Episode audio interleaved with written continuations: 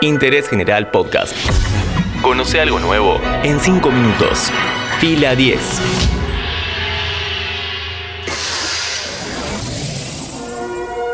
Bienvenidos y bienvenidas a un nuevo podcast original de interés general sobre cine y series. En Netflix se estrenó la versión remasterizada de una de las series más importantes de la historia argentina, Ocupas. ¿De qué se trata? ¿Por qué hay que verla? ¿Qué historias se esconden detrás de esta producción? Mi nombre es Matías Daneri y hoy te cuento todo eso y más en 5 minutos.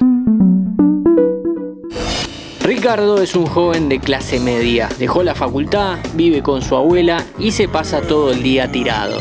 Una mañana su prima Clara le pregunta si puede quedarse unas semanas en una casa de su propiedad en la que acaban de desalojar a gente que la ocupaba ilegalmente. Ricardo acepta sin saber que en ese preciso momento está iniciando un camino que transformará su vida.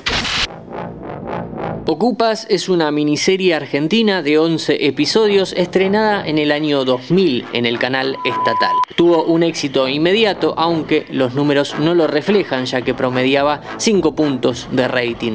Pero fue un fenómeno popular. Las frases de los personajes se repetían en las charlas entre amigos adultos y también entre chicos en los colegios. Si vos querés te podemos hacer más capítulos, te nombramos enseguida. Si nunca escuchaste a alguien diciendo sos el más capito, déjame dudar de tu argentinidad.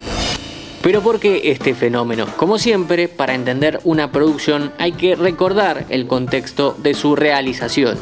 A principios del milenio, en Argentina, se profundizaba cada vez más una crisis que terminaría de explotar en diciembre de 2001. Lo que vemos en Ocupas es el viaje de Ricardo, su protagonista, hacia la marginalidad, la caída de una persona de clase media hacia la pobreza y la exclusión. Es inevitable pensar que esta miniserie hiperrealista genera empatía con miles de Ricardos que pasaron por la misma situación. Bruno Stagnaro, su director, venía de dirigir junto a Israel Adrián Caetano la película Pisa Birrafaso, que si no la viste, buscala. Por lo tanto, estamos hablando de que Ocupas es una continuidad estilística y temática para su creador. También fue el inicio de un modelo de producción que explotó en el mundo y en Argentina se utilizó poco. Las miniseries. A principios de siglo, HBO maximizó las ganancias de este tipo de realización y hoy en día suelen ser las que mayor éxito comercial tienen. Con toda esta información, metámonos de lleno en la serie que, si la vas a ver por primera vez, te envidio mucho.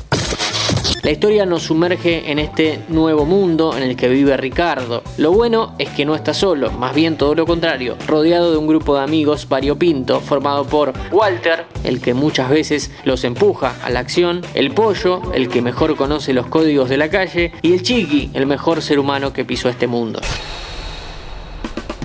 A lo largo de 11 capítulos hay un arco principal que es la lucha contra el negro Pablo, el mejor villano de la historia de la televisión argentina. Una especie de maleante que vive en Dock Sud y que trabajaba en la calle junto a El Pollo.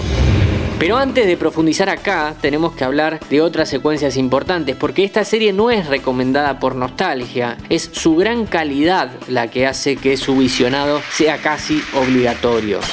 Cada capítulo tiene aspectos a destacar, desde el primero, en donde el barrio de Congreso se vuelve un actor más, pasando por el viaje en tren para comprar cocaína en Quilmes, hasta el inevitable final de esta historia sobre marginalidad.